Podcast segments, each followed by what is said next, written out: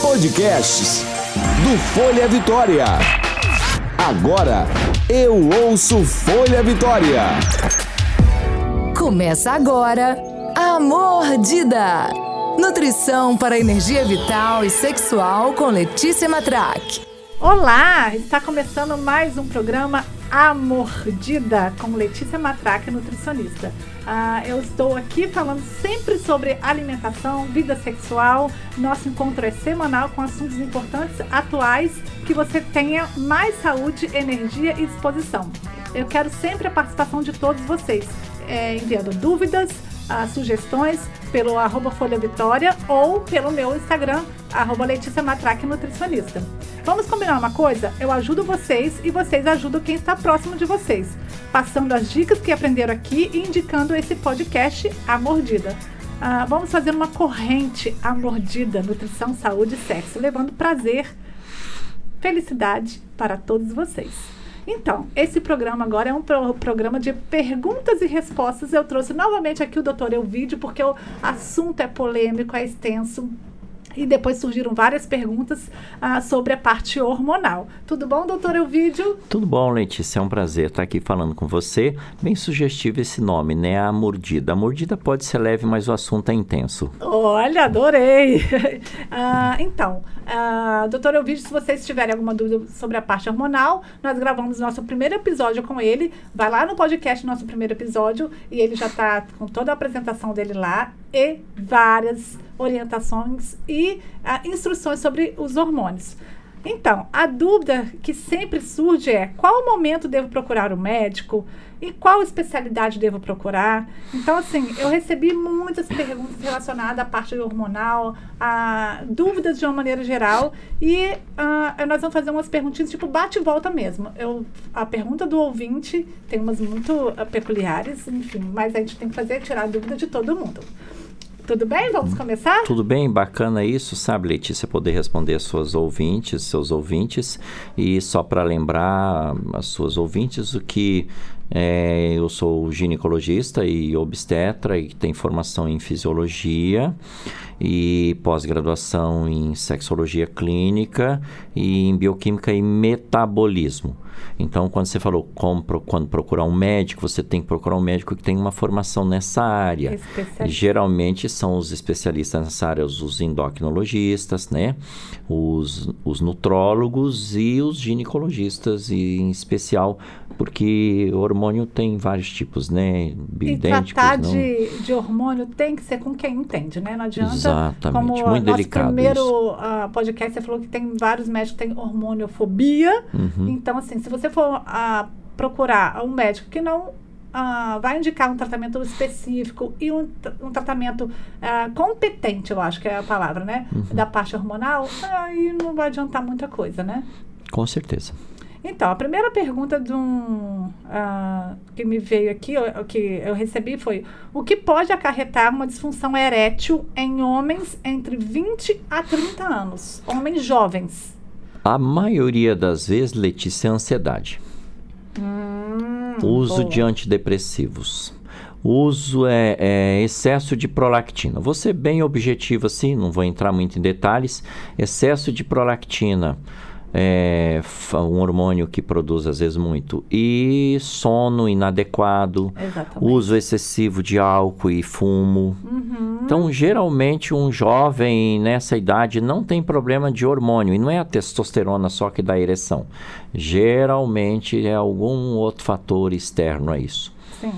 É, inseguranças aí, também. Insegurança, a gente é. sabe que essa parte de, de libido, né? Tem ansiedade, muito... tem uma coisa chamada ansiedade de desempenho, né? Às vezes o homem está muito afim de determinada mulher e aquela coisa assim. Quando acontece, não desenrola. Isso chama-se. Fica nervoso, é, né? Porque pegou o mulherão que ele queria. É, isso é ansiedade do desempenho, que a gente chama muito comum nas questões da sexualidade. Maravilha. E aí o homem tem que se empoderar, tem que estar seguro. Assim como a gente é, faz o empoderamento da mulher, que tem muito uhum. trabalhado sobre isso, o homem também, também precisa, tem, né? Lógico, Nossa. ter boa autoestima, fazer atividade física, estar tá sempre bem cuidadinho, dormir bem, se alimentar bem, não ficar enchendo a cara de bebida alcoólica por aí, porque o fígado metaboliza e demora, perde energia. E outra tudo. coisa, a gente sabe que tem bebidas alcoólicas, já que você tocou nesse assunto, que melhoram, assim, um bom vinho vai melhorar, estimular, mas uma Por dose... um tempo e por uma dose, É, né? uma Um dose é excesso, não. aceitável. Excesso não, excesso o cara vai broxar mesmo, Vai, né? com certeza. Então, assim, bebeu muito. A... Vira sonífero. Exatamente, bebeu muito. Tá lá empolgado com a gatinha lá É. que conheceu.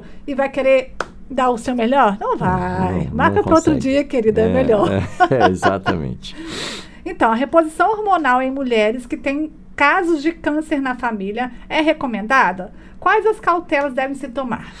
É, Letícia, tem que ver um monte de coisa. Primeiro, qual a, os receptores que essa mulher tem positivos que deu aquele câncer, se é que tem receptores, tá? Quanto tempo faz que ela teve esse câncer de mama? Que tipo de hormônio a gente está querendo usar? Os sintéticos nunca, tá? Os bioidênticos ainda vai lá e às vezes alguma situação bem específica.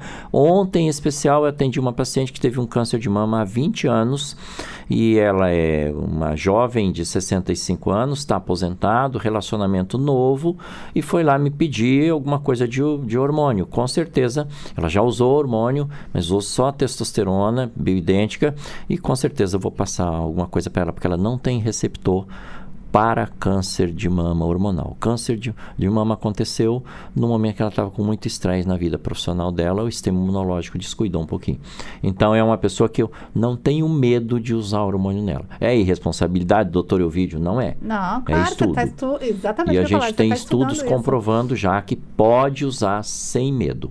É. Principalmente nessas pacientes que não têm marcadores tumorais. É, Ela assim, pode vir desenvolver um câncer com ou sem hormônio. Exatamente o que eu ia falar. Não importa, assim, se teve câncer na família, não quer dizer que você vai ter câncer. E às vezes tem quantas pessoas que têm câncer na eh, elas têm câncer de mama ou outro tipo de câncer e não tem um histórico de câncer na família. Por isso que tem que avaliar. Foi hormônio dependente aquele câncer? Não foi? O, o hormônio, ela já saiu do grupo de risco de metástase? Então é isso que tem, que- tem que avaliar. É individual essa resposta, tá? Eu tô gostando que tem muita pergunta de homem aqui, tá? Vamos lá. Isso é mais um homem. Ah, tenho dificuldade de manter ereção até o final da masturbação, pois tenho uma lesão na coluna. Como posso melhorar? Ai, meu Deus. É muito complexo isso, se né? você tiver com sobrepeso, amigo, diminuir esse sobrepeso. Segundo, fortalecesse a sua musculatura da coluna, talvez com pilates, com atividade física bem específica, perguntando para o seu médico, né, o que que você pode fazer de exercício e tudo mais. E terceiro, só fazer a masturbação quando você estiver num momento de bastante tranquilidade, que você não precisa de pressa, né? Com a imagem bem boa na cabeça, com um pensamento bom. E às vezes não é nem o problema na coluna que tá Não, deixando não, às a- vezes é ansiedade mesmo, de eu- É. que eu tenho que gozar logo, senão daqui a pouco eu vou me cansar. É, então, Pode ser porque ele, o que eu entendi é que ele correlacionou a lesão na coluna Uhum. com não, não, a não creio. Não creio que seja. É, a não ser que ele tenha algum problema já de movimentação de membros inferiores, né? É, aí se for o uma caso, lesão pode muito ser. séria, não sei especificamente o caso, né, o motivo dessa lesão. Aí pode ser que tenha, assim, alguma dificuldade, mas tem que ter uma avaliação também individual. Eu vou simplificar porque assim, surgiram muitas perguntas sobre menopausa. Uhum. É, e aí uma delas é o que amenizar os sintomas da menopausa? Hormônio. Hormônio, atividade física, atividade física, boa alimentação. boa alimentação e alguns antidepressivos bem específicos, tá? Existem os, os fitoterápicos, né? A amora, alguma alimentação, extrato seco de Uhum, de amora, é tá? Ou as isoflavonas, que são os flavonoides também, mas o bem específico. Menopausa não é falta de hormônio? Dê hormônio bioidêntico para ela. Muito bem. Se não tiver contraindicação, obviamente. É, exatamente. O que E via melhorar... transdérmica ou implantes ou sublingual. Ah, né? isso é importante, exatamente. Não nada de tomar, que senão vai para o fígado. Ah, muito bem. Como melhorar a libido em jovens que usam anticoncepcionais? Anticoncepcionais. Ele mexe com hormônios? Yeah. Como melhorar? Tirar o anticoncepcional. Parar o anticoncepcional. pacientes, Não gente, tem não outro toma. Gente, o anticoncepcional é um hormônio sintético que vai inibir a produção hormonal no seu ovário. Toda a cascata do hormônio que eu expliquei no primeiro podcast, tá? Tá curiosa? Vai lá e vê. tá? Exatamente, gostei do teu vídeo. Então, mas eu- a preocupação às vezes do consultório, eu falo, gente, tira esse anticoncepcional, vai a um ginecologista, procura uma melhor. Mas elas têm medo de engravidar, principalmente as mulheres jovens solteiras. Doutor, vou fazer o quê? Sim, infelizmente é isso. Vai colocar um DIU não hormonal. Hoje a gente tem o DIU, inclusive eu que trouxe para Vitória o DIU de prata. Ah, que né? maravilha. Cobre com prata. Tem dois anos já que a gente usa. Dá menos efeito de sangramento e tal. E todos os métodos anticoncepcionais são falhos um pouquinho. É, os DIUs não são também lá essa grande coisa, mas a gente tem que acompanhar com ultrassom e tal. Mas se está inibindo a sua libido, minha amiga, com anticoncepcional, não tem outra solução melhor a não ser tirar o E anticoncepcional. outra coisa, Eu vou fazer o diminui a quê? lubrificação, né? Muito, porque diminui tudo, Sim. diminui os hormônios. Vou fazer o quê, doutor? Ah, mas anticoncepcional no hormônio? É hormônio, sintético, não é Sim. bioidêntico. Vou fazer o quê, doutor? É, vai. Porque mesmo que você troca, dali a pouco a libido cai outra vez, tá? Sim. Você vai usar um DIU, uma- um preservativo. Não aconselho fazer tabelinha coito interrompido. Para jovem, isso não funciona, não. Que vai para balada, minha amiga, Ah. e pronto. E outra coisa, né? O uso da camisinha é fundamental. Muito, Tem muito, por vários motivos, né? Muito índice de, de AIDS, De AIDS e HPV, né? de HPV. Então, assim, é usar camisinha mesmo. E tem muito homem que começa a falar que ah, não consegue fazer sexo com camisinha. Hum, Pelo amor de hum. Deus, né? Pelo amor. Tem vários tipos Uhum. de camisinha. Gostaria de entender sobre flatulências vaginais na hora do sexo. É alguma disfunção? Porque é muito constrangedor. É, existe alguma maneira de evitar? Algumas posições, infelizmente, funciona, dá muita flatulência. Que funciona aquela pose, é, como, como uma bomba de encher pneu de bicicleta. Né? Então, essas bombas de encher pneu de bicicleta, o ar entra e fica lá dentro. Na hora que o pênis entra, ele bota aquele ar para fora. Isso que bom, é sinal que essa mulher tem uma boa constituição da musculatura perineal, né? Ah. Ela não é larga, não é folgada e tal. Gente, isso não é um defeito, tá, meninas e mulheres, tá? É uma qualidade. O que que tem que fazer? Exercícios para controlar mais essa musculatura. Só isso. E não precisa evitar posições que fazem isso, sendo bem claro, posição onde a mulher fica de quatro, às vezes dá mais isso, dá mais flatulência. Mas isso é uma coisa normal, gente. Relação sexual é intimidade. Pode conversar isso com a pessoa, é natural. Flatos todo mundo tem. É, não importa de onde saia, né?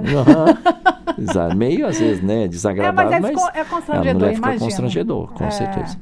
A outra pergunta é: quanto tempo a mulher pode fazer reposição hormonal? E como seria essa reposição? Contínua? Vai alternando a dosagem? É, existiram estudos de ginecologia da Febrasgo, a nossa Federação de Ginecologia, que mostrava que você só fazia, podia fazer reposição durante 5 anos. Tá bom. Mulher entrou na menopausa com 35, eu faço 5 anos e condeno ela à morte? Não. Aí depois, com 10 anos, tá bom, então vamos fazer 10 anos. Mas isso, os estudos estão falando de hormônios sintéticos. Saiu uma matéria agora falando sobre hormônio que aumenta o índice de câncer e tal. Aí eu li todo o artigo, tá lá. Ah, é, é porque esses hormônios sintéticos foram usados. Pois é, sintético. Peraí, nós não estamos falando de hormônio bioidêntico, Aham. biossímile e tal. Então, depende. Se for hormônio bioidêntico, né, de progesterona, testosterona, estradiol, gel transdérmico, adesivos ou implante subcutâneo, pode usar. Eu aconselho até mais ou menos a missa de sétimo dia. E eu brinco assim com as minhas clientes, desde que esteja sendo acompanhado. Por quê? Porque ela pode ressuscitar, que nem Lázaro ressuscitou com três dias, né? E cadê os hormônios, né? Ah, Pois é. Então, mas, mas brincadeiras à parte, se estiver tendo um acompanhamento, você pode usar até enquanto estiver fazendo bem. Ah, que maravilha. Então, mais uma sobre hormônio. Sobre o chip, chamado chip da beleza. Como se calcula a dosagem de hormônio, eh, já que ele é um, um chip que coloca anualmente? Se a dosagem for em excesso e trouxer efeitos colaterais, o que fazer? É.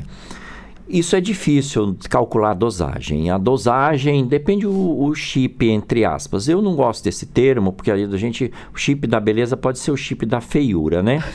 E, porque bom. se der muita espinha, cair cabelo, vai ser o da feiura. Da feiura, exatamente. Né? Pele oleosa, infelizmente, às vezes a gente erra na dosagem. O que é bom sempre não exagerar. Ou tem que fazer uma boa história da paciente, ver se ela não tem resistência insulínica, predominância estrogênica, aquelas mulheres que já têm histórico familiar de, de alopecia androgenética, né? Aham. Que vão cair cabelo mesmo na Sim. menopausa e tal. Então, os chips, entre aspas, são uns implantes, uns tubetezinhos, que ele vem com hormônio em nanotecnologia. Não sei se você sabe, mas o nano é a bilionésima parte de um metro, é uma parte bem pequenininha. E ele tem furinhos, cada tubinho daquele tem uma quantidade X de furinhos para sair um pouquinho de hormônio a todo dia. Nós estamos falando desses implantes sil- siliconados, que é de um laboratório chamado Elmeco, né, que quem criou isso foi o professor Zima Coutinho, faço minhas referências a ele, porque ontem ele foi homenageado na Academia de Letras, com um livro da biografia dele, ele tem vários livros. É um homem à frente da nossa história, tem 89 anos e ainda trabalha até hoje. Então, os hormônios têm liberação lenta. E você calcula mais ou menos um tubinho daquele para cada 10 quilos de peso. Hoje já está vindo um outro hormônio também para o Brasil. Eu estou falando de coisas boas. Outro hormônio também para o Brasil, que é absorvível, que não tem que tirar os tubinhos, que é, você tem uma plataforma de cálculo chamada BioCalc. É, eu já fiz o curso desse hormônio, já estou trazendo para o meu consultório também, mas só tem dois hormônios ainda, que é o estrogênio e a testosterona, ainda não tem progesterona e tal. Então ainda não está bem completo. Mas é uma tecnologia muito boa, prensada e tal. Tem um brasileiro, um hormônio brasileiro que eu não uso porque dá muita extrusão, elimina muito e a esterilização não é muito boa e você não consegue calcular muito bem a dosagem. E se você precisar tirar, você também não tem como tirar. Olha. Os inabsorvíveis tem como tirar. Esse outro absorvível dura dois, três meses, quatro meses. Às vezes tem gente que fala que até cinco, seis, mas não dura. Esse que está vindo dos Estados Unidos, esse é bom, esse hormônio é, é- vai durar seis meses e é uma tecnologia diferente. E esses que Ele eu introduz coloco, dentro da pele mesmo, introduz né? dentro da pele a 0,5 centímetro do subcutâneo. Esse que eu coloco, que são os tubinhos, ele, ele dura por um ano, mais ou menos, às vezes até mais. Ah, então tem uns também que duram uma, Tem alguns uns meses, que duram né? alguns meses. Maravilha. Mais uma mulher aqui. Como controlar o pH vaginal pós-menopausa? Após menopausa, tive infecções recorrentes por gard- gardnerella. Conheço outras mulheres por- que tiveram por cândida. Ah, ela, a, a paciente, né? Ela aplica um hormônio local, mas gostaria de saber qual outro método sem precisar utilizar esses hormônios.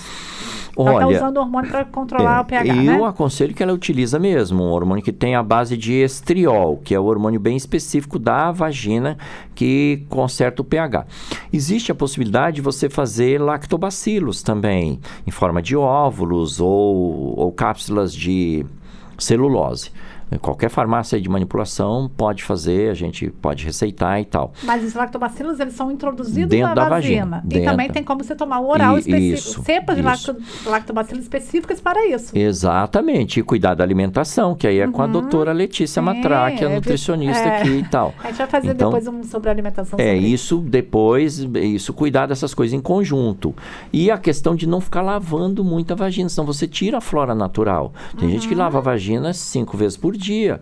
Você fez xixi, joga uma aguinha só, acabou, enxuga com lencinho lá umedecido e pronto. Não precisa ficar lavando com sabonete, não. Agora, o que melhora mesmo, é, infelizmente, é só o estradiol, mas não tem problema nenhum ela usar o tempo todo. Maravilha. Outra, é, fiz reposição hormonal por 10 anos. Ela usou um hormônio chamado Angelique, 1 miligrama. Uhum.